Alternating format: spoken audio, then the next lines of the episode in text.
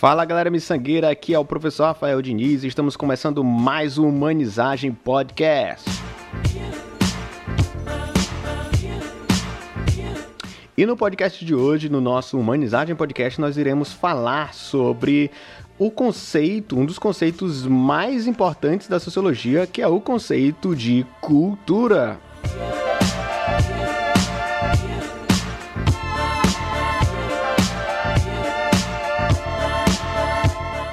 Bom, e para falar sobre cultura, a gente vai partir do conceito de Laraia, de um dos mais importantes antropólogos brasileiros, que ele escreveu uh, um livro chamado Cultura, um conceito antropológico.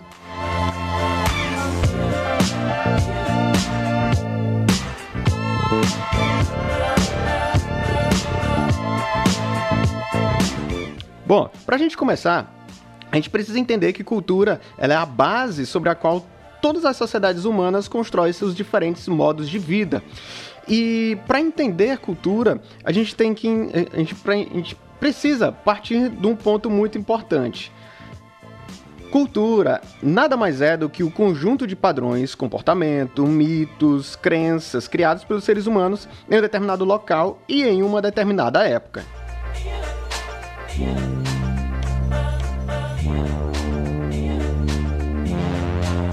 Cultura ela é ainda um conjunto de saberes adquiridos através da socialização e da educação. Mas entendam, entendam que socialização Uh, é tudo aquilo, todos os nossos relacionamentos, certo? Seja no âmbito religioso, seja no âmbito político, seja, uh, seja em qual espaço for, todo momento em que a gente está adquirindo novos conhecimentos, certo? Isso também é uma relação cultural. Outra coisa muito interessante é sobre educação. Educação é toda e qualquer troca de saberes. Não entenda a educação apenas como, a, a, a, apenas como o espaço escolar ou o espaço acadêmico, tá bom? Uh, educação, ela é também a, a, a, essa relação entre pais e filhos, entre tutor e tutorado, onde há essa troca de saberes, onde alguém ensinando e alguém aprendendo. Isso também é educação. Então, nesse sentido, a cultura é um tecido flexível, certo? Um tecido flexível em que nós enquanto indivíduos, nós também somos agentes. Nós também estamos transformando a cultura. Isso é muito importante para gente, a gente delimitar e pontuar aqui, porque a gente acaba pensando que a cultura é imutável e não é. Ela está sempre se transformando, ela está sempre se modificando. Tá bom, meus amores?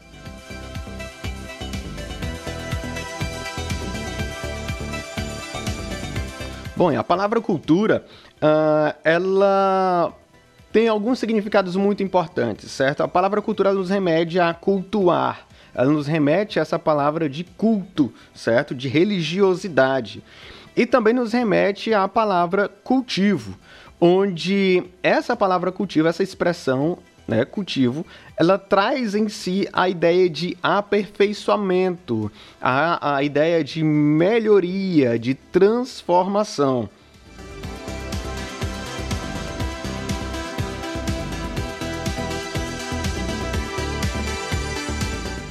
A cultura ela já foi tomada de diversas formas, ela já foi entendida de diversas formas dentro da antropologia, dentro das ciências sociais. Uh, e um do, do, dos conceitos mais famosos, uma das vertentes, perdão, uma das vertentes mais famosas da antropologia sobre cultura uh, é uma que surge uma que surge ali no final do século XIX, início do século XX, que é a do determinismo biológico. E essa escola, essa vertente do, do, sobre o conceito de cultura, ela deu origem a duas outras escolas muito perigosas, trouxeram e trazem mazelas uh, que ainda estão presentes, infelizmente, na nossa sociedade, que é uh, a do determinismo biológico. Né? Ela, ela deu origem a duas vertentes, que são a do racismo científico e da eugenia.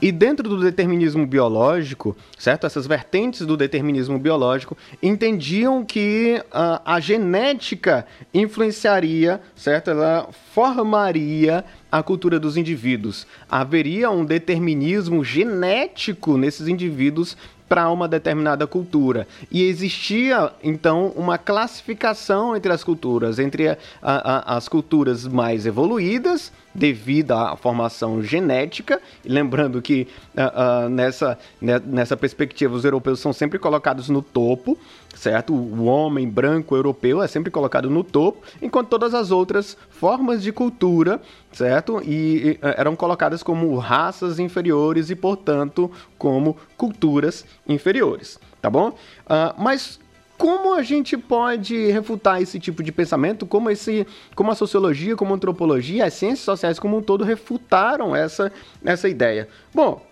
genética não tem nada a ver com cultura, certo? Genética não tem nada a ver com cultura. Eu vou explicar melhor daqui a pouco como se dá essa, uh, essa relação e como ela foi refutada de uma maneira muito mais contundente no futuro, certo? Então vamos lá.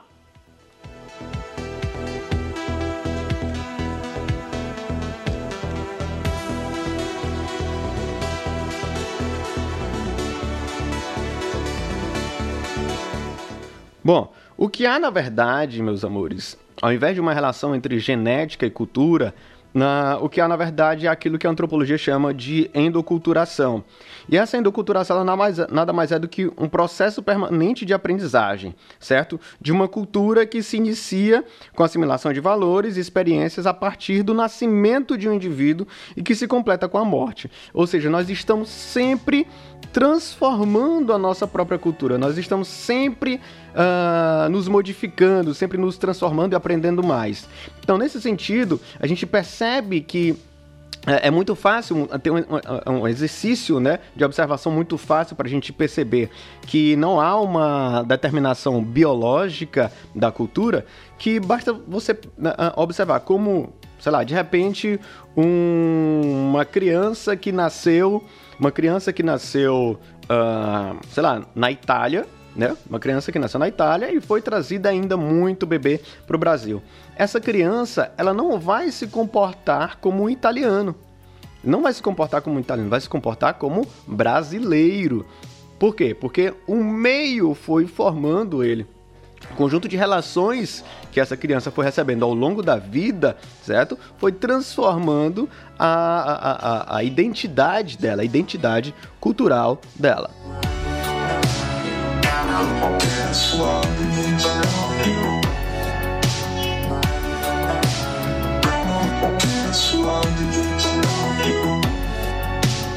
Bom, falando em determinismo, nós tivemos ainda ali no uh, no final do século XIX e no início do século XX também uma outra vertente chamada de determinismo geográfico, certo? E nessa do determinismo geográfico, um, também muito problemática, certo? O comportamento ele seria moldado conforme o clima, temperatura, vegetação, ou seja, conforme a região em que o indivíduo estava inserido, certo? Uh, e nesse sentido, os indivíduos que estavam no sul global, olha que interessante, né, que estavam no hemisfério sul, eram sempre tomados enquanto menos desenvolvidos culturalmente ou inferiores aos indivíduos do norte global, certo? Então, por muito tempo, a, a, essa perspectiva foi muito valorizada no âmbito científico, certo? Entretanto, a, a refutação disso, né, a refutação dessa vertente antropológica se deu a partir